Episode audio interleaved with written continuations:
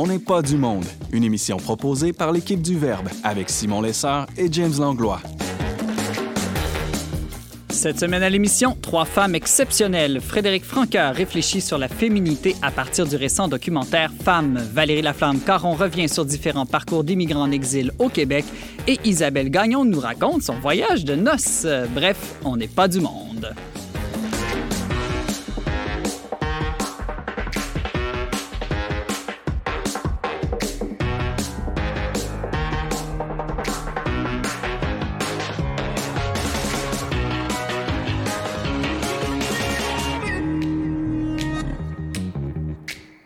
Bonjour à tous, bienvenue à votre magazine culturel catholique. Ici Simon Lessard en compagnie de mes co-animateurs James Langlois et Valérie Laflamme-Caron. Bonjour à vous deux. Salut. Salut. Alors, euh, toujours en temps spécial de semi-demi-confinement zone rouge. Moi, je me sens pas tant que ça en confinement. Honnêtement, ça change pas grand-chose à ma vie. J'en ai pas parlé là, la semaine passée, là, mais c'est ça. Mais la joie du confinement, c'est qu'on peut retrouver notre mec trio. Ouais, Ah. c'est- si tu parles de nous, là. Mais bien sûr, vous êtes ma joie. Ah, Blague à part, euh, c'est quand même l'Halloween qui arrive. Est-ce que vous êtes du genre à fêter beaucoup l'Halloween, même si on, j'imagine, n'aura pas vraiment lieu euh, cette année? Mettez-vous des décorations? ben, euh, je, je la fête jamais autant que je le souhaiterais parce que je trouve qu'il y a un aspect un peu commercial dans le fait d'acheter plein de gogos en plastique puis mettre ça sur ta maison. Mais non, non, pas moins que je suis vraiment un fan de l'Halloween. là. Depuis que je suis jeune, moi, j'ai toujours préféré ça autant que Noël et n'importe quoi. T'aimes te euh, déguiser? J'aime me déguiser, là, je- c'est ça, j'aime l'aspect théâtral un peu euh, cathartique de l'Halloween, là, quelque chose de profondément anthropologique, je trouve, dans l'Halloween. Cathartique. Puis l'Halloween, en fait, il y a bien des catholiques qui disent que c'est on devrait pas fêter ça, là, euh, que c'est la mort, c'est lugubre. C'est vrai qu'il y a une partie lugubre aujourd'hui, mais euh, j'en ai déjà parlé à l'émission il y a une couple d'années, mais c'est- c'est c'est la fête, c'est la veille de la Toussaint, hein, puis il y a des racines très profondément catholiques à cette fête-là. Et toi, Bref, Valérie, moi euh, j'aime j'aime l'Halloween, puis euh, je la fêterais si ce- si c'était pas annulé, je sais pas. toi, Valérie, est-ce que t'aimes l'Halloween comme James? Je suis un peu partagée. Je suis pas une grande fan parce qu'à l'école où je travaille, c'est un- une journée que le personnel aime pas tant que ça parce que Ouais, c'est le bordel puis qu'on doit gérer les comportements et tout ça. Euh, mais cela dit, maintenant que j'ai une demeure et qu'il y a une famille en face de chez nous de cinq enfants, ben j'ai décidé que j'allais décorer cette année pour participer à la vie du quartier. Euh, puis je vais probablement y aller dans une petite thématique champêtre avec un épouvantail. Mais c'est pas encore fait. Je suis toujours dernière minute, mais ça s'en vient. Bon, alors euh, ça s'en vient. On verra en quoi vous allez vous déguiser euh, cette année. Peut-être à la prochaine émission, vous pourriez arriver déguisé. Bien sûr. alors, euh, James, si nos auditeurs souhaitent euh, nous joindre pour nous partager des photos de leurs costumes d'Halloween, entre autres, comment peuvent-ils le faire? onpdm le trait d'union verbe.com, puis par la messagerie de nos réseaux sociaux, magazine Le Verbe sur Facebook, entre autres. Voilà. Merci, James. Restez avec nous dans un instant. On parle femmes avec Frédéric Franqueur.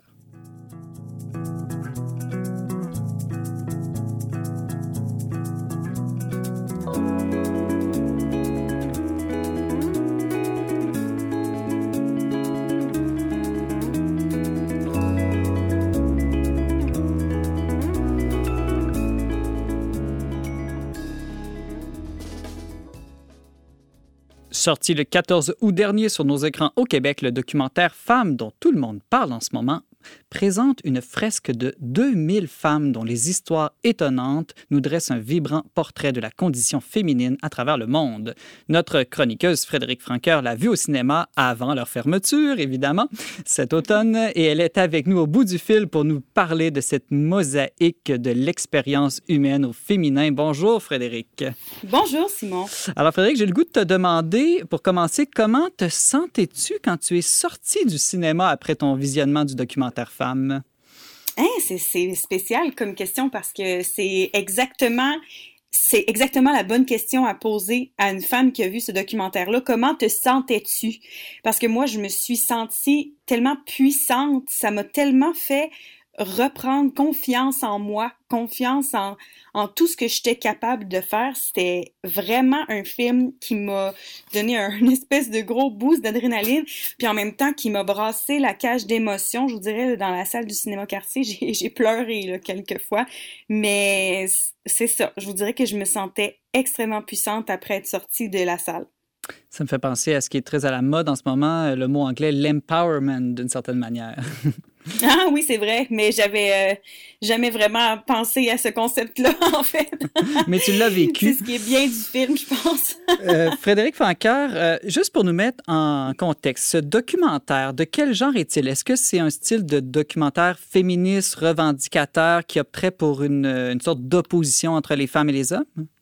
Non, pas du tout. Euh, c'est sûr qu'il y a un petit fond de contestation là, entre très gros guillemets. Là, ce que je veux dire par là, c'est que ça aborde quand même le sujet de des agressions des contre les femmes, des agressions des hommes faites contre les femmes, du fait que certaines femmes sont révoltées par le traitement qui leur sont réservés, notamment dans leur pays. Il y a une femme noire dont, dont on sait exactement pas d'où elle vient, on peut seulement deviner qui mentionne que elle, lorsqu'elle entre dans un taxi, de ce que je comprends, il partage les taxis euh, dans son pays, elle compte le nombre de femmes qu'il y a dans le taxi. Si ça dépasse le nombre d'hommes, elle se sent en sécurité, et hmm. sinon, ben, elle ne se sent pas en sécurité. Il y a aussi euh, un, une espèce de, je, ne sais pas exactement comment dire, mais c'est sûr que c'est très pro-transgenre, euh, il y a une femme qui dit que elle, la féminité, c'est quelque chose qu'elle s'est offert à elle, c'est un cadeau qu'elle s'est offert à elle-même. On parle beaucoup de, de, trafic sexuel aussi, donc il y a vraiment un fond de la femme a besoin de reprendre ses, droits, ses droits de devenir égale à l'homme, mais c'est c'est pas du tout ça la trame principale. C'est vraiment bien joué, puis c'est pas je ne penserais pas, d'après les recherches que j'ai faites et les, entrevues que j'ai lues de la réalisatrice, que c'était ça le but premier, mais c'est venu comme ça. Hum, mais alors, quel était, le, selon toi, le but premier de ce documentaire? En fait, encore une fois, là, je ne vais pas parler pour la, réalisatrice, je vais juste reprendre ses mots. Euh, la réalisatrice Anastasia Mikova, qui est euh, une journaliste qui est aussi une réalisatrice, elle dit que Woman, le film, les femmes, répond à l'envie de regarder le monde à travers les yeux d'une femme. Ça hmm. peut avoir l'air quétaine, mais regarder le monde à travers les yeux d'une femme, c'est vraiment ce que ce film-là, je dirais même plus qu'un documentaire, permet aux spectateurs de faire. C'est vraiment, euh, c'est vraiment particulier parce que chaque femme qui est présentée à l'écran parle de son expérience à elle, peu importe ce qu'elle est. Ça peut être autant, comme je parlais, du trafic sexuel que de l'orgasme féminin. Donc, je pense que c'est ça qu'il faut garder en tête euh, en allant voir ce film-là, c'est que le film est vraiment le regard d'une femme sur le monde. C'est ça, tu disais, Frédéric, juste avant. On peut voir euh, des axes idéologiques euh, dans le film, mais au fond, c'est peut-être juste aussi le résultat du fait qu'on voit différentes réalités euh, vécues, là, finalement, aussi. Oui, oui, exactement. C'est certain que si tu te penches sur l'histoire de cette femme qui a été vécue de trafic, qui a été victime, pardon, de trafic humain, c'est sûr qu'elle, elle va avoir un biais. Là. elle a vécu le trafic humain dans sa chair, puis elle, elle milite pour les droits des femmes, puis pour que ça cesse, ce qui est absolument normal. Frédéric Francaire, le documentaire Femmes, tu l'as dit, a été réalisé entre autres par une femme, Anastasia Mikova, et aussi à l'aide d'un partenaire homme, l'autre réalisateur, Yann Artus Bertrand. Mais je pense que dans tout le processus, euh, les femmes étaient présentes d'une manière spéciale. Oui, c'était une équipe, euh, outre les deux réalisateurs, une équipe de 20 personnes, dont 18 femmes. Donc, on a une belle majorité de femmes ici. Puis, euh, là-dessus, j'ai pas trop lu, mais j'imagine que le processus était vraiment important que ça soit fait par des femmes parce qu'on on a interviewé 2000 femmes. Donc, c'est hmm. sûr que tu n'as pas la même relation de confiance, puis la même relation. Tu n'as pas envie de te confier autant à un homme qu'à une femme, c'est différent. Donc, euh, je pense que c'était vraiment important de ce point de vue-là que les femmes soient majoritaires. Euh, Yann Arthus Bertrand est connu pour avoir fait, je pense, en 2015, le documentaire Human. Euh, on ne peut pas s'empêcher de penser qu'il y a un parallèle entre les deux, Human, Woman, des longues entrevues avec des visages. Est-ce que c'est un peu le même genre de documentaire? C'est le même concept, oui. Et effectivement, c'est, je vous dirais que c'est assez gagnant. Moi, je ne le savais pas avant. Là. C'est par la suite quand j'ai fait mes recherches. Mais on a vraiment un fond noir avec euh, une luminosité assez exceptionnelle sur la personne qui parle. On a toujours la femme, dans ce cas-ci, dans Humans, c'est des hommes et des femmes. Mais dans le cas de, du documentaire euh, dont on parle, la femme dont on voit le haut des épaules, le visage et qui nous parle tout simplement de, tous les sujets là, dont je vous ai mentionné euh, un peu plus haut. Ça peut être la sexualité, la maternité, la carrière, euh, l'homosexualité aussi. Là, il y a vraiment de tout. Puis il y a beaucoup de photographes professionnels qui ont travaillé sur ce film-là. C'est vraiment une belle collaboration d'artistes. J'ai pas pris en note les noms, là, ça serait assez mm-hmm. facile de retrouver sur Internet. Mais ce qui donne quelque chose d'exceptionnel d'un point de vue euh, d'un point de vue photographique. Les images sont magnifiques. Il y a des passages, dont un passage d'une femme noire enceinte qu'on voit de très proche. Je ne sais pas si vous avez déjà eu la chance de voir ça quand même, un enfant qui donne des coups de pied dans le ventre de sa mère. C'est assez impressionnant quand tu le vis comme femme, mais c'est encore plus beau, on dirait, quand quelqu'un réussit à le capter sur vidéo. En tout cas, pour vous dire une idée que, on dirait que chaque femme qui a été filmée là, on a réussi à rendre sa beauté à la caméra. Toutes les petites imperfections étaient toutes on dirait, camouflé dans la, lumière que ces femmes-là apportaient là, à travers leur histoire, puis à travers aussi probablement le jeu de, caméra. C'était vraiment beau d'un point de vue euh, esthétique. Moi, quand je vois ça, des, coups de pied dans le ventre, ça me fait mal je, me peut-être quelque chose qui va sortir de mon ventre. Là? Je sais pas, je suis pas à l'aise. Non, mais ça arrivera pas dans ton ventre, James. Oui, si ça arrive dans le ça se peut que ça fasse mal. C'est peut-être pour ça qu'on préfère le voir euh, sur une vidéo magnifiée, puis on en est témoin, mais voilà. non, mais dans la vraie vie, je vous rassure, ça fait pas du tout mal et c'est tout aussi beau. Mais c'est particulier de le voir filmer. Là. Mm-hmm. Moi, j'ai essayé souvent, ça n'a pas marché. euh, Frédéric Francaire, est-ce qu'il y a une parole de femme qui t'a davantage touché, ébranlé ou fait réfléchir dans ce Ce qui est étonnant de ce documentaire-là, c'est ça. Tu vois une femme, tu n'as aucune idée à quoi t'attendre.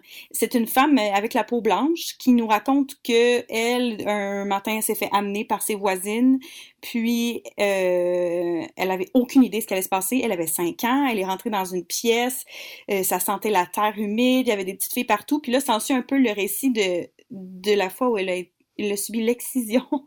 Hmm. C'est C'est pas drôle, en fait, je dis ça parce que c'est la première chose qui m'est venue en tête, puis je comprends pas pourquoi, mais peut-être à quel point c'est marquant. Parce que par la suite aussi, il y a une femme qui a raconté comment elle a été euh, victime de traite de femmes. Puis moi, tout ce que ça m'a fait, on dirait comprendre, c'est à quel point souvent dans notre quotidien, on, lit la presse, tout ça, puis on fait face à des statistiques, surtout par rapport, euh, par rapport aux femmes, admettons, euh, je dis un chiffre complètement absurde, là, 12% des femmes sont victimes d'agression. Quand on, quand on lit ça, c'est un peu impersonnel, versus quand on fait juste entendre le récit d'une seule de ces femmes-là, qui ici a subi l'excision contre son gré, c'est tellement poignant, là, je vous dis, c'est, il faut juste voir ce film-là pour être conscient de toutes ces, de toutes ces petites choses-là que souvent on finit par oublier parce que la statistique ou les journaux ou on finit par ouais, C'est toute la force du, témoignage et de mettre un visage sur des chiffres. Oui, Valérie? Ben, c'est ça que j'allais dire. Hein? c'est cliché. Non, mais c'est cliché, mais en même temps, j'ai déjà lu sur ce qu'on appelle les neurones miroirs et ah je ne sais pas si vous connaissez ça. Non, non, instruis-nous. C'est quand on voit un visage et qu'on voit qu'une personne ressent certaines émotions, on a des, neurones qui nous font vivre la même émotion, qui nous fait créer de la sympathie. Donc, c'est tout à fait vrai. C'est vraiment la force d'un visage. Là. Euh, ça provoque quelque chose en nous qui dépasse là, des, simples faits. Là. Hmm. Oui. Euh, quel est, selon vous, autour de la table et euh, au téléphone, euh, l'enjeu de société euh, chez nous au Québec autour des femmes? Parce que là, évidemment, dans le documentaire, c'est des femmes dans plus de 50 pays à travers le monde. Mais chez nous au Québec, dans votre expérience personnelle, quels sont encore peut-être les enjeux les plus criants à l'heure actuelle? Moi, je dirais que c'est un enjeu un peu tabou, mais que je vais nommer, c'est vraiment l'exploitation sexuelle des femmes, euh, non seulement dans les industries du sexe et de la prostitution, mais aussi à travers là, euh, toute toute forme de commerce, là, on devient de plus en plus sensibilisé à ça, mais on va servir des femmes pour vendre tout et n'importe quoi. Et ça vient vraiment nous transformer dans notre rapport à nous-mêmes. Ça peut nous amener à une forme de vide intérieur. Puis pour moi, ça, c'est vraiment une grande perte. Et puis c'est quelque chose qui est tellement banalisé que souvent, on n'est même pas conscient que c'est un problème. On va peut-être même le percevoir comme une force. Ça dépend des discours qu'on tient sur ça. Euh, donc pour moi, c'est vraiment un problème dans notre culture. Là. J'abonde dans le même sens que Valérie, mais aussi, je dirais plus largement, la liberté des femmes en général. Bon, faut, je pense pas que les hommes sont plus libres que les femmes nécessairement, mais on est dans un discours au Québec aujourd'hui la femme est plus, euh, assez, euh, est sortie du joug de, du, ouais, c'est ça, du, joug de l'Église catholique, tout ça. Mais aujourd'hui, on est passé dans un autre, euh, un autre extrême, c'est-à-dire que la femme qui veut justement être, être, mère à la maison, qui va avoir plus de un ou deux enfants, va se faire mettre des pressions pour, par ses employeurs, etc. Puis un jugement social par rapport à ça. Alors que pourquoi laissons les femmes décider ce qu'elles mm-hmm. veulent véritablement. Comme la semaine passée, on recevait Florence, mon enfant, qui a décidé d'accueillir un enfant handicapé euh, dans sa vie et qui sentait qu'il était très jugé par ce libre choix qu'elle avait fait. Oui, tout à fait. Euh, de ton côté, Frédéric? Je suis assez d'accord euh, avec ce que vous dites, mais moi, ça fait plusieurs années que je pense à ça. Je crois que je vais me permettre d'en parler ouvertement. Ce que je trouve déplorable de, du point que Valérie amène, c'est surtout la légitimation de l'exploitation sexuelle de la femme par la femme elle-même. Mm-hmm. Je m'explique en disant qu'aujourd'hui, pour une femme, c'est d'être libre et d'être maître d'elle-même et de son destin que de choisir la pornographie, que de choisir d'être une danseuse, que de choisir de subir des chirurgies plastiques. C'est, comprenez-vous, c'est, c'est la femme elle-même qui va légitimer toutes les pressions qu'autrefois étaient mises sur elle comprenez-vous ce que je veux dire? On a comme... Ce que je trouve vraiment traître aujourd'hui, c'est que comme la femme est libre et qu'elle choisit elle-même de faire ça, c'est encore plus difficile de combattre. C'est comme si le choix, ça devient le critère de moralité absolu auquel on réfère, alors que moi, honnêtement, je passe mon temps à critiquer le choix de tous les hommes qui m'entourent. Bon, je le dis un peu à la légère, mais pour de vrai, là, on s'empêche pas de critiquer le choix des hommes. Il y en a deux hommes qui t'entourent en ce moment. Oui, oui, je vous critique allègrement, vous le savez, avec, euh, avec affection. Non, je fais des blagues, mais dès qu'une femme fait un choix... On n'a pas le droit de la critiquer. Non, on n'a pas le droit. donc là, tu me donnes le droit de te critiquer, c'est ça que je ben comprends? oui, bien sûr. OK. Dans l'affection. Ah, c'est tout le temps qu'on avait, mais je crois qu'on aurait pu parler pendant une heure de ce sujet-là avec euh, profondeur, humour, avec des rires et des pleurs en même temps. On est comme ça.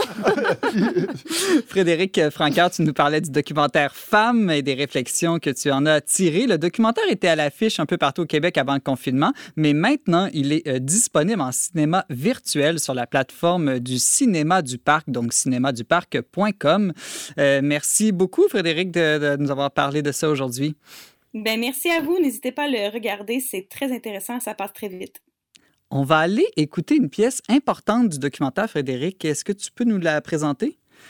Oui, c'est euh, No More Fight Left in Me. J'oublie l'artiste, mais. C'est par Imani. Ça très bien. Imani, et voilà. On écoute ça et au retour, euh, Valérie Laflamme-Caron nous parle d'immigration. Up everything. I raised your children. I swam against the stream. I walked every mountains. What is it that you want from me? Is it my soul? Is it my body? What is it that I need to do so you can set me I am your daughter, your wife and a mother. I am your sister, I am your lover. I am your daughter, your wife and a mother. I am no quitter, I am a fighter. I want the power that you took away from me.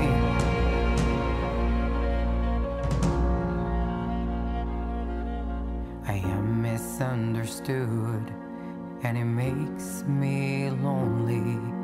I am nobody's fool. Just know that you need me.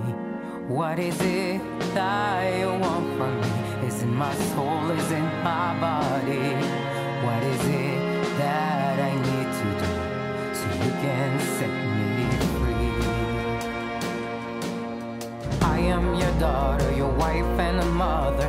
I am your sister, I am your lover. I am your daughter, and a mother. I am no quitter, I am a fighter. I want the power that you took away from me.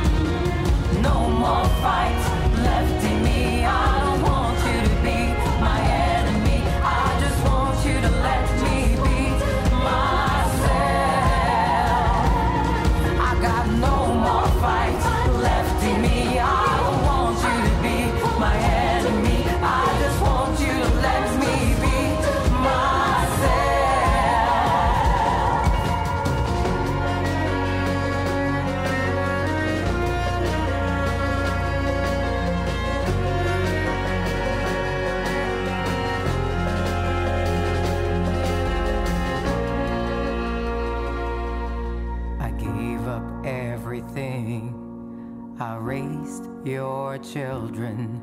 I swam against the stream.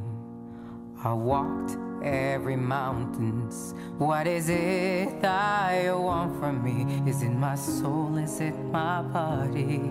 What is it that I need to do so you can set me free?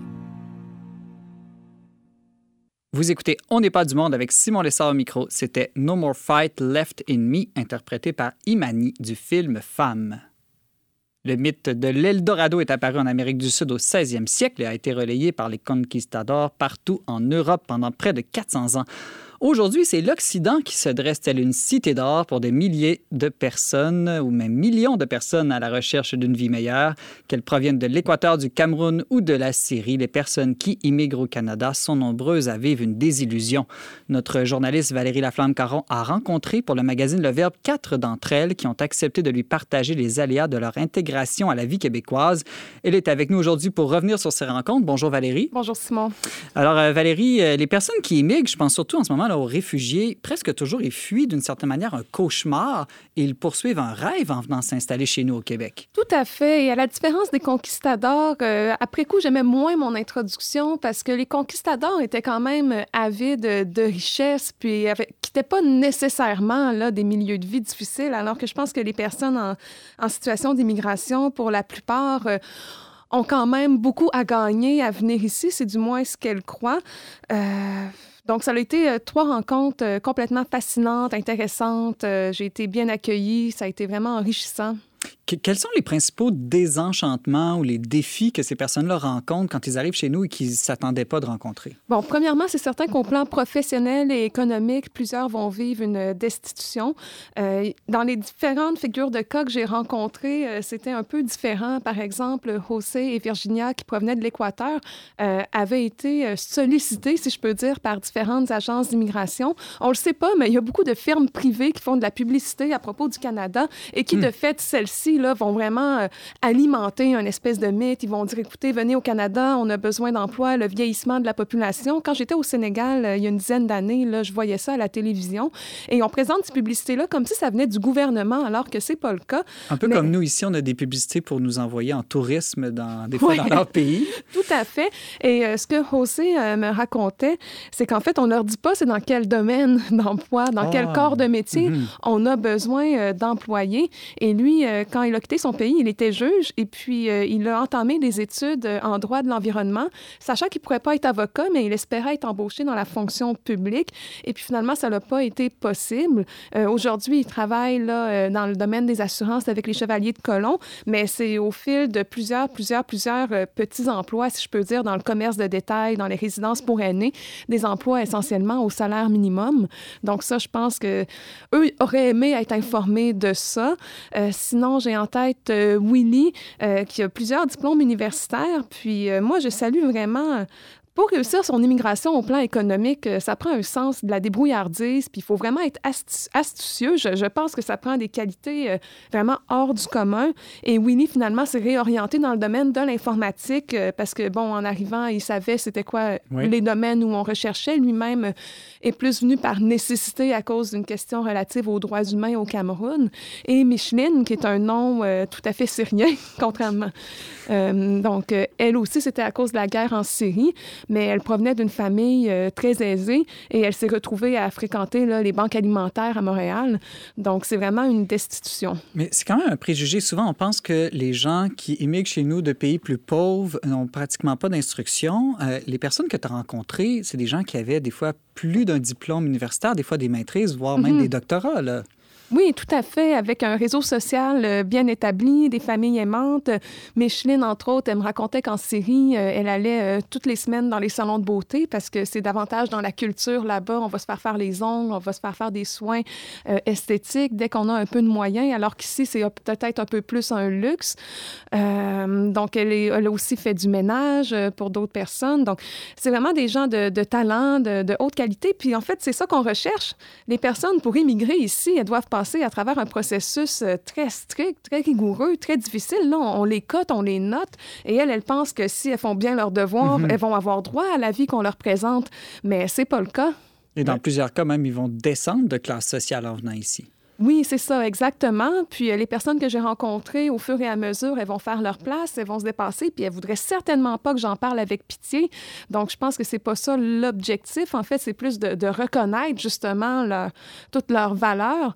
Puis, euh, oui, si elles vivent une forme de, destitution, encore là, j'utilise ce mot, euh, pour elles, c'est quand même un prix à payer qui en vaut la peine. Mm-hmm. Mais c'est un fait, hein, combien de, personnes on connaît ou qu'on a déjà rencontrées qui, qui viennent de, pays du Maghreb ou d'Amérique du Sud ou d'Afrique qui, euh, qui arrivent ici justement, qui étaient, comme tu disais, euh, soit professeurs ou chercheurs, ingénieurs dans leur pays, puis qui ici chauffent des mhm. taxis. Là, on trouve ça presque révoltant, entre autres, dans, ben, le système de, ben la, santé. Je me demande même s'il n'y a pas un peu de racisme ou de chauvinisme, au moins, dans cette attitude de penser que seul, celui, seul ce qui vient de chez nous, seule la formation de chez nous est mm. bonne Comment est-ce qu'on peut se dire une société ouverte à l'autre, à la différence, si on ne reconnaît pas les connaissances, expériences et compétences qui forgent l'identité des gens qui viennent d'ailleurs?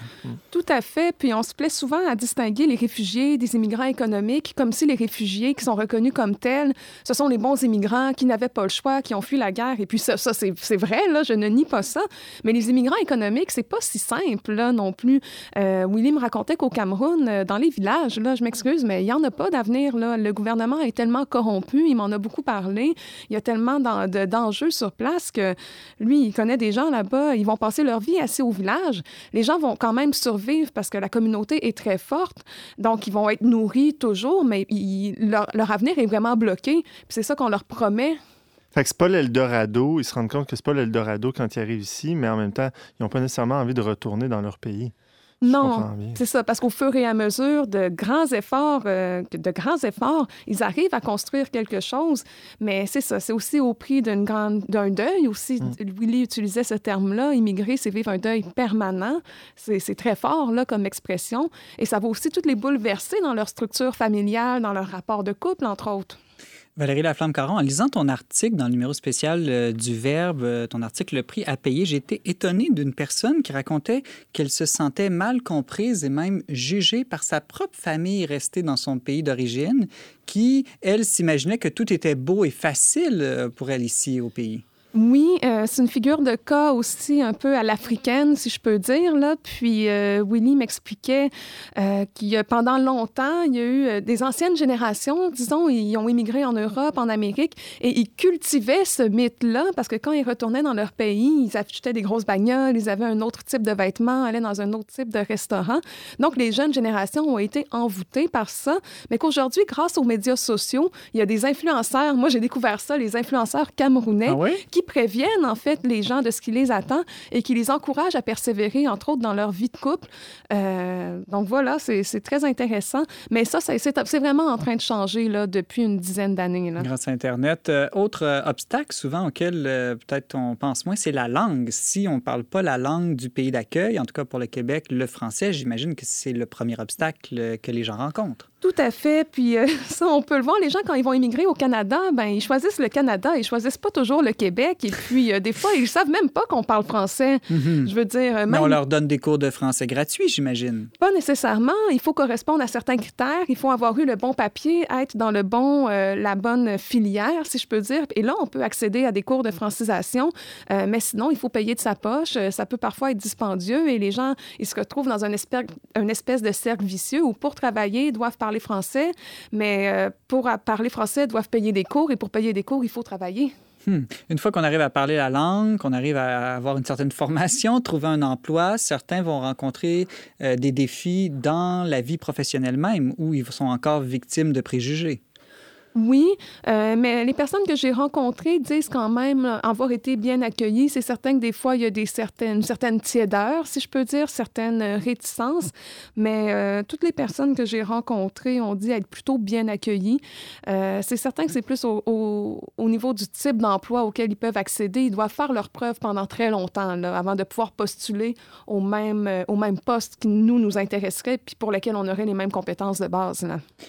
Oui, James. là, il n'y a pas justement un nouveau, euh, un nouveau principe d'embauche qui favorise ou, euh, en premier lieu les, immigrants. Vous n'avez pas entendu parler de ça? Bien, il y a toujours des programmes là, d'intégration où on va dire on encourage les personnes, les femmes, les handicapés, les minorités visibles à, à postuler, mais je connais pas les. Non, mais du côté des employeurs, Mm. souvent, il y a un principe qui de, de- À compétence égale, on Ouais, va privilégier exact, une minorité ça. visible, oui, de fait.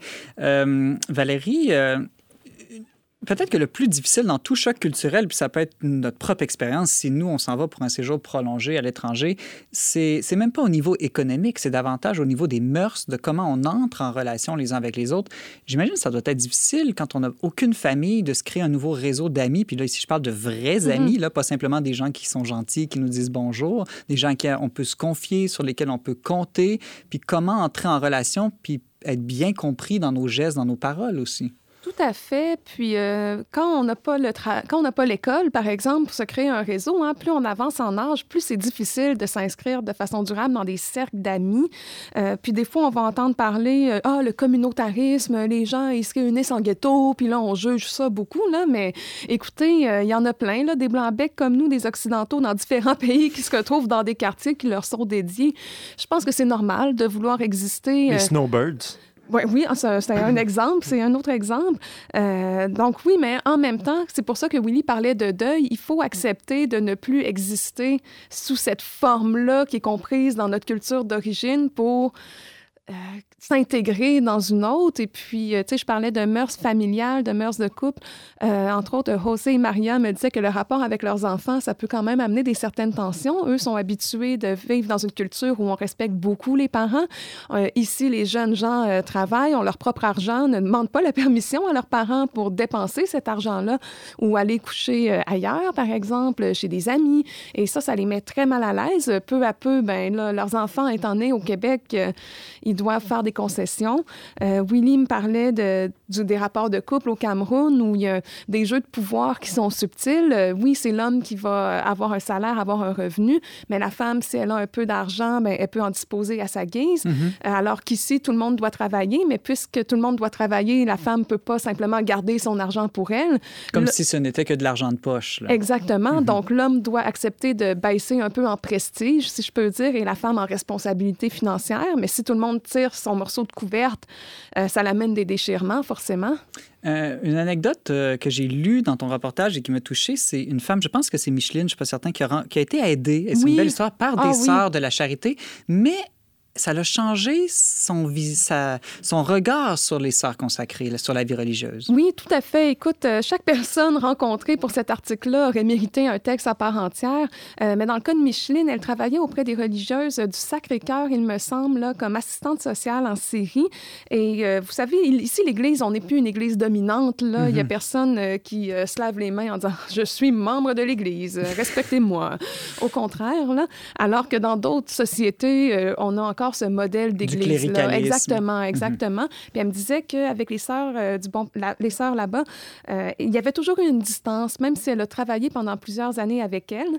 Et quand elle a été accueillie par les sœurs de la charité à Québec, euh, elle a partagé leur quotidien. Ils l'ont vraiment hébergée même à la maison généraliste pour échanger avec elle, pour qu'elle apprenne le français. Et elle, de voir une religieuse en pyjama, elle ne pensait jamais voir ça de sa vie. Parce que en Syrie, les religieuses, c'est un peu comme des êtres désincarnés, des êtres à part. Euh, vraiment, c'est une catégorie à part. Alors, elle a découvert la simplicité en venant au Québec. Ça, c'est intéressant quand même. Là. Oui, oui. On n'imagine pas hein, que quelqu'un qui arrive du Moyen-Orient avec la vision qu'on en a aujourd'hui va découvrir la simplicité. Donc, ça m'a quand même renvoyé aussi à des choses euh, positives de notre culture. Moi aussi, j'ai déjà vu une religieuse en pyjama. Ah oui? Ouais. Tu nous raconteras ça lors d'un autre épisode d'On n'est pas du monde, je Absolument. pense. J'irai de passer en entrevue. hein. En terminant, Valérie, vers la fin de ton article, je pense que c'est Willy qui dit immigrer, c'est vivre un deuil permanent. Euh, mais malgré tout, comme tu disais, la- toutes les gens que tu as rencontrés ont décidé quand même de rester ici. Donc, il y a quand même un côté positif au-delà de ces défis rencontrés. Oui, je pense que c'est des sacrifices qui portent fruit, euh, pour certains plus que d'autres, mais je pense aussi qu'une fois devant le fait accompli, à un moment donné, l'être humain doit s'enraciner quelque part. Et puis oui, on a la liberté d'immigrer, mais en même temps, c'est quand même compliqué. Là. Les gens ont déboursé beaucoup en temps, en énergie, en argent, en, en sacrifice. Donc, à un moment donné, il faut continuer d'avancer, puis c'est ça leur force. Donc, euh, moi, je leur souhaite là, tout le meilleur. Et puis, euh, j'invite tous les gens, si vous avez des immigrants hein, autour de vous, là, de faire un pas de parce que ça peut être fastidieux pour elles hein, de toujours avoir à, faire ce premier pas, à faire cet effort-là. Et puis souvent, elles vont venir de cultures où on est très accueillant, où l'étranger va être inclus dans un cercle social, dans un milieu plus important. Ici, on est plus individualiste. Donc, invitez donc quelqu'un chez vous à Noël si le gouvernement nous en donne le droit. Merci euh, Valérie Laflamme-Caron. Tu revenais sur ton reportage Le prix à payer paru dans notre plus récent numéro spécial sur le thème de l'exil du magazine Le Verbe qui raconte trois parcours d'immigration au Québec. On peut le trouver aussi en version euh, numérique sur notre site le verbe.com. Merci Valérie. Avant de se quitter, Valérie, la chanson qu'on va entendre évoque, je pense, quelque chose de spécial pour toi. La chanson s'appelle Un Africain à Paris. C'est une reprise de la chanson de Sting, An Englishman euh, in New York. Donc, ça parle des tribulations euh, d'un immigrant à Paris. On écoute ça et au retour, on a enfin le récit du voyage de noces de notre chroniqueuse Isabelle Gagnon.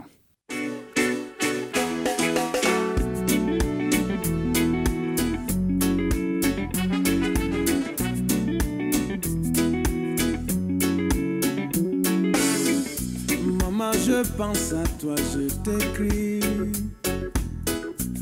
Trois étoiles à cachant. Faut pas que tu tombes ici. J'ai un toit et un peu d'argent. On vit là tous ensemble, on survit. On est manque presque derrière. C'est pas l'enfer ni le paradis d'être un Africain à Paris. Exil, étranger dans votre ville. Je suis Africain à Paris. Oh, un peu en exil, étranger dans votre ville. Je suis Africain à Paris. qu'ils nous ont promis des places, mais c'est par la voie en première classe, c'est un oiseau nommé chapter. En attendant que l'oiseau s'envole, des mains noires aux doigts de fée font tourner autour des casseroles. Un soleil au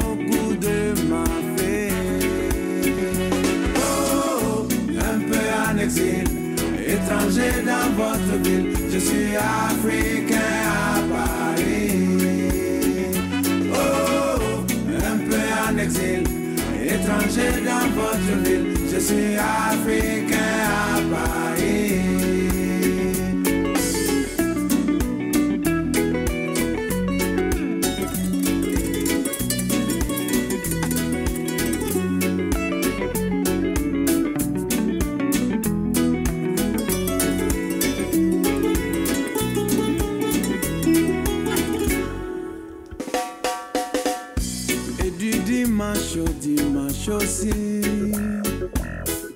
Je ne fais que travailler.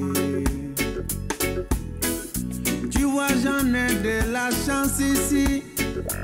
J'aurai bientôt mes papiers. Maman, je sais que tu as l'habitude de trop vite t'affoler. Pas d'inquiétude si un hôtel a brûlé. Oh, un peu en exil, étranger dans votre ville. Je suis africain à Paris.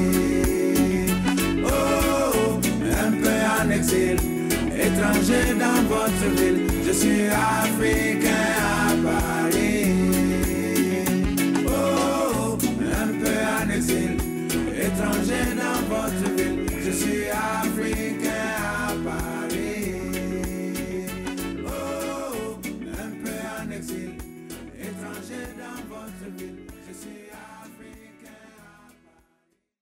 C'est toujours Simon Lessard à la barre d'On n'est pas du monde. On vient d'entendre Tekinja Fakoli avec sa chanson Africain à Paris.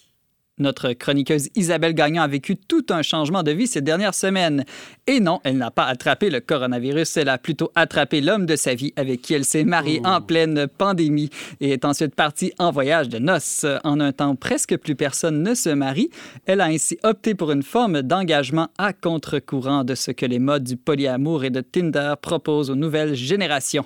Elle a accepté de nous raconter son expérience aujourd'hui. Bonjour Isabelle et félicitations pour ton mariage. Bonjour Simon et merci beaucoup. Bravo! Mais elle, mais elle a attrapé le coronavirus durant son voyage de noces. Non, non, non, je pense Et pas. Non seulement les gens ne se marient plus, mais ils ne vont plus en voyage. Alors moi, je suis très curieuse. Isabelle, euh, ton mari et toi, vous vous êtes mariés le 5 septembre dernier, mais avez-vous pensé annuler votre mariage à cause justement des restrictions en vigueur avec la crise actuelle? On a pensé à beaucoup de choses. Évidemment, au départ, les- le- on avait le droit de se marier, même si c'était seulement à cinq personnes, c'est-à-dire les deux témoins, le prêtre et les époux. Mhm. Donc on s'est dit, euh, bon, on était très inquiets, évidemment, mais on s'est dit, il me semble que Dieu, euh, puis le mariage, là, tout ça, ça vaut la peine. On, on le fait pareil, peu importe c'est quoi le format. Donc, euh, on pouvait pas inviter nos invités encore parce qu'on savait pas qui allait pouvoir venir, mais on savait qu'on allait se marier le 5 septembre. Et vous avez décidé d'aller de l'avant et finalement, vous avez pu inviter plus que cinq personnes, je pense. Euh, on a vraiment eu des grâces. euh, je ne sais d'où- elles venaient, mais euh, oui, on a pu inviter tous nos invités à la cérémonie, ce qui était le plus important pour nous. Puis pour la réception, on a invité nos proches, nos familles très proches et, et- et- et quelques amis. Donc on est très, très heureux de comment ça a tourné. Et comment est-ce que tu as vécu ta, ton mariage, la célébration même du mariage? J'ai vécu ça étrangement, plus comme un don que comme une réception. Bon, c'est, ça, ça a l'air étrange à dire, étant donné que c'est ma journée, puis en plus, surtout l'épouse, on, on pense souvent à elle comme la, la bride, là, c'est sa journée à elle, plus quasiment qu'au Mhm. couple. Mais en fait, euh, il y avait quelque chose de très beau dans le fait de partager tout ce qu'on avait préparé durant les derniers mois, toutes les lectures qu'on avait choisies, les chants qui, qui étaient faits euh, par ailleurs par mon frère, qui est un chanteur classique. Fait que ça, c'est. Fait qu'il y avait beaucoup de dons, finalement, que pas juste de moi, mais de tout le monde qui avait participé, mais aussi de le don final de la journée même, de dire voilà ce qu'on a préparé, puis voilà ce qu'on comment on veut partager notre amour à, à vous tous qu'on aime tellement.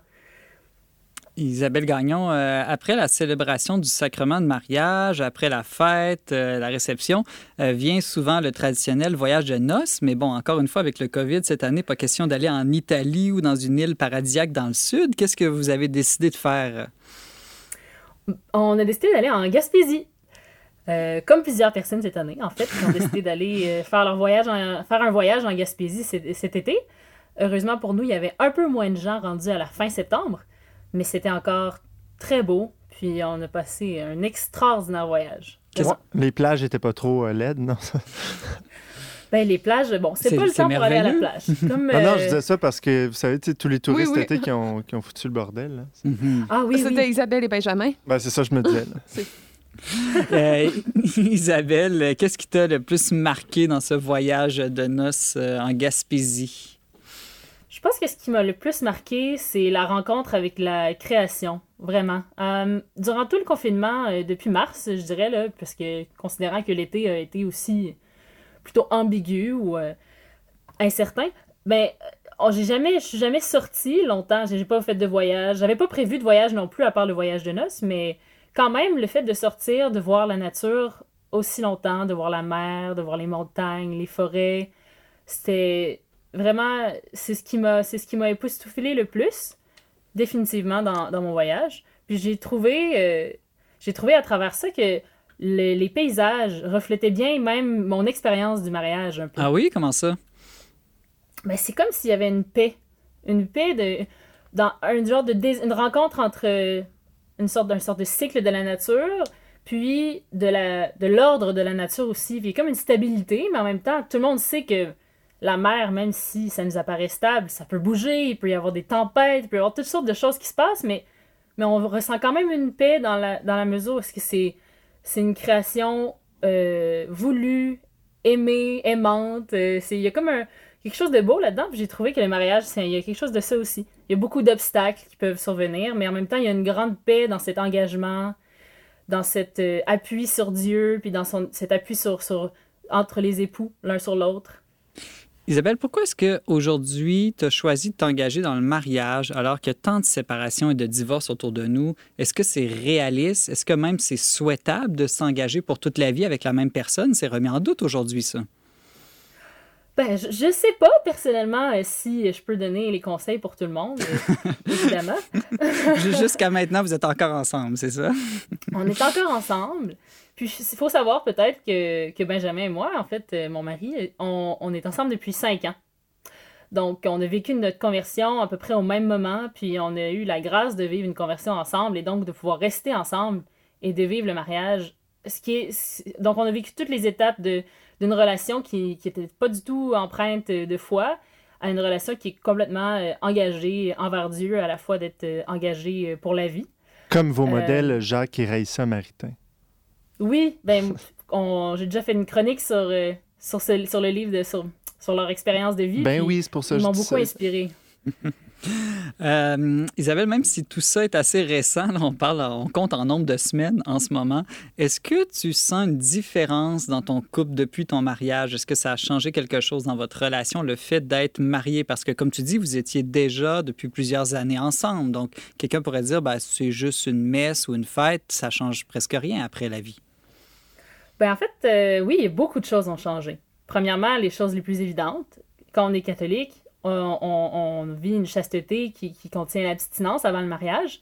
Puis ensuite, c'est la chasteté euh, conjugale. C'est, ça inclut des, relations euh, sexuelles qui donnent euh, à la vie, qui, sont ouvertes à la vie. Puis ça, ça change complètement, en fait, la vie de couple, ça, c'est certain. Ensuite, il y a certainement quelque chose d'un, engagement profond qui est surnaturel, je dirais, que je ressentais avant, oui, mais on dirait qu'il y a une certitude incroyable que je ressens maintenant par rapport à, à avant l'événement du mariage. Euh, Vraiment, le sacrement du mariage, euh, c'est vrai ce qu'on dit, C'est- ça marche, c'est vraiment Dieu qui fait son œuvre. Valérie, James, vous êtes toutes les deux mariées. Est-ce que vous, dans votre expérience, euh, le mariage a changé quelque chose dans votre relation de couple? Spontanément, je dirais com- oui, complètement à travers cet engagement-là, parce que quand on est marié, on doit se contenter de ce qu'on a et le faire fructifier, accueillir l'autre quel qu'il est. Puis pour moi, ça me donne une grande liberté.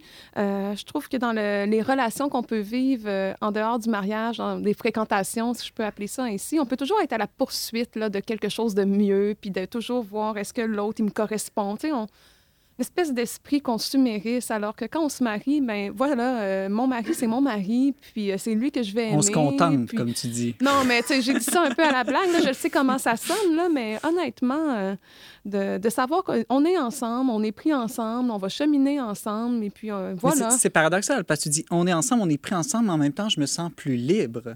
Tout à fait. Écoute, euh, je pense qu'on ne reviendrait pas en arrière. Là. Évidemment, il y a pas, c'est pas vrai qu'on ne vit pas de difficultés puis qu'il n'y a pas de conflit.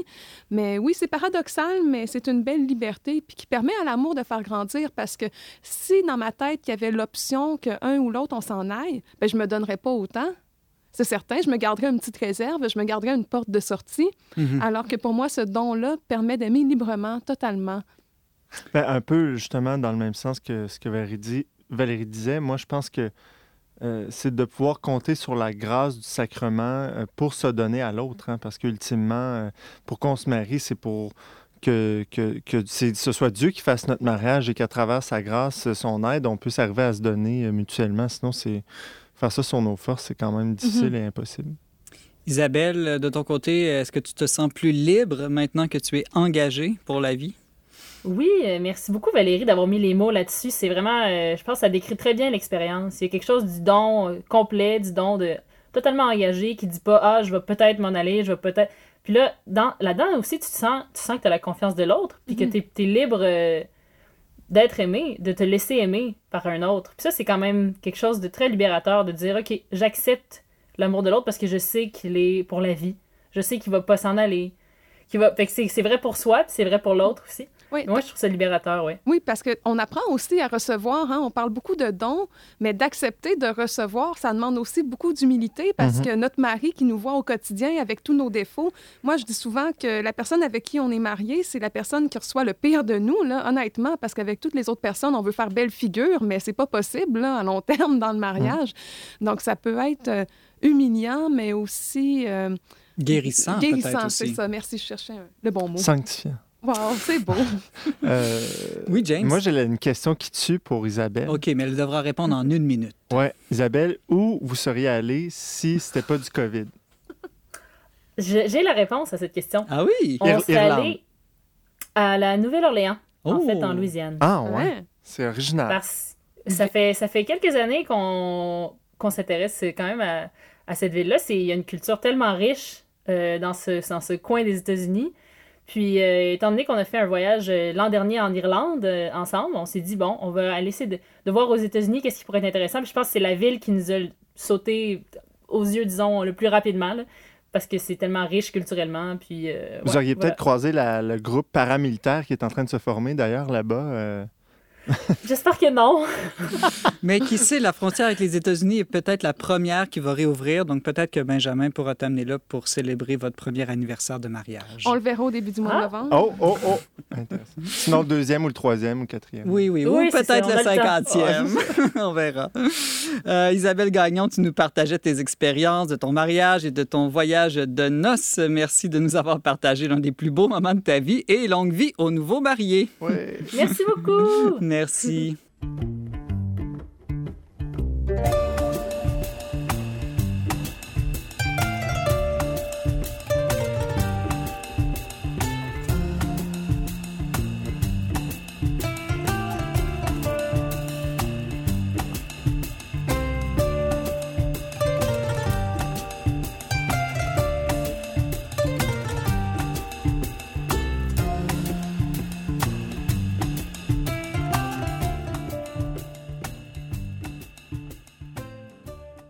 Avant de se laisser, c'est l'heure de notre tour de table culturelle. Euh, Valérie Laflamme-Caron, qu'est-ce que tu nous suggères de consommer cette semaine? Je vous suggère de lire le roman Voici venir les rêveurs de l'écrivaine camerounaise euh, Mbolombou. Donc, c'est en lien avec la thématique de l'immigration et de l'exil. Et dans ce roman, on suit le parcours d'un couple qui provient du Cameroun, comme, son, comme l'auteur, et qui euh, va vivre les aléas de l'immigration à New York. Euh, Il va découvrir ce qu'il y a de meilleur, mais aussi de pire là, euh, dans la vie à l'américaine. Donc, le personnage principal n'a pas de permis de travail et va se retrouver à travailler de façon un peu clandestine pour un riche euh, banquier euh, new-yorkais. Et puis, ils vont passer rapidement de l'éblouissement, de l'émerveillement à la désillusion et à la fin devront faire le deuil euh, de ce rêve américain. Et j'ai lu que ce livre euh, les droits d'auteur de ce livre ont été vendus aux enchères à la foire du livre de Francfort à 1 million de dollars. Wow! C'est vraiment un roman qui est drôle, rafraîchissant, mais aussi un peu tragique. Hmm. En tout cas, c'est une fiction, mais très proche de la réalité, de ce que j'en comprends. Oui, oui, oui. James Langlois? Bien, le 30 septembre euh, dernier, on fêtait Saint Jérôme, hein, qui est le, le grand saint qui a traduit euh, la Bible en, en latin. Et euh, donc, pour Tu l'occasion... veux dire il- que la Bible n'a pas été révélée par Dieu en latin, James? Ah ben c'est vrai, je pense raison. Non, non. Euh, non, non. Euh, vous irez lire là-dessus. Mais bref, euh, les éditions Salvator ont publié, euh, ont profité du moment pour publier une nouvelle Bible avec des notes explicatives. Oui, Donc, j'ai vu ça passer, ça a l'air fascinant. Oui, donc la Bible, là, vous savez, il y a une, une grande nouvelle traduction liturgique. La Bible qu'on entend, les paroles qu'on entend durant les liturgies, c'est une traduction qui est faite spécifiquement pour l'oral. Bref, c'est un- c'est une belle traduction. Et donc, les éditions Salvator ont décidé de publier cette traduction-là de la Bible, mais avec des notes explicatives de théologiens, de- d'exégètes, tout ça, qui vont donner de la matière pour ceux qui veulent nourrir leur vie spirituelle, leur vie de prière, aussi pour la préparation des homélies, de la catéchèse. Donc, plus des notes spirituelles que scientifiques, si je comprends Ben, bien. c'est mon impression. Je ne l'ai pas encore acheté, mais c'est ce que j'ai compris là, en lisant d'ailleurs. favoriser une lecture priante, une lectio divina. Ouais, ouais. Donc peut-être ça, peut être une belle première Bible à s'acheter si on n'en a pas déjà une. Très bonne suggestion, James. Merci beaucoup. La semaine prochaine, à l'émission, Ariane Beauferré nous expliquera comment nous gérons notre eau au Canada. Le père Édouard Chatov commentera la nouvelle encyclique Tous frères du pape François et Brigitte Bédard suscitera en studio toutes sortes d'émotions, comme d'habitude. Soyez au rendez-vous. Merci beaucoup d'avoir été avec nous cette semaine. Vous pouvez en tout temps réécouter et partager cette émission en balado-diffusion. Pour tous les détails, visitez le verbe.com baroblique radio. Abonnez-vous aujourd'hui même au balado. Je remercie mon, mes deux remarquables co-animateurs James Langlois et Valérie Laflamme-Caron, ainsi que Thierry Boutin à la régie. On se retrouve la semaine prochaine, même heure, même antenne, pour une autre émission dont n'est pas du monde.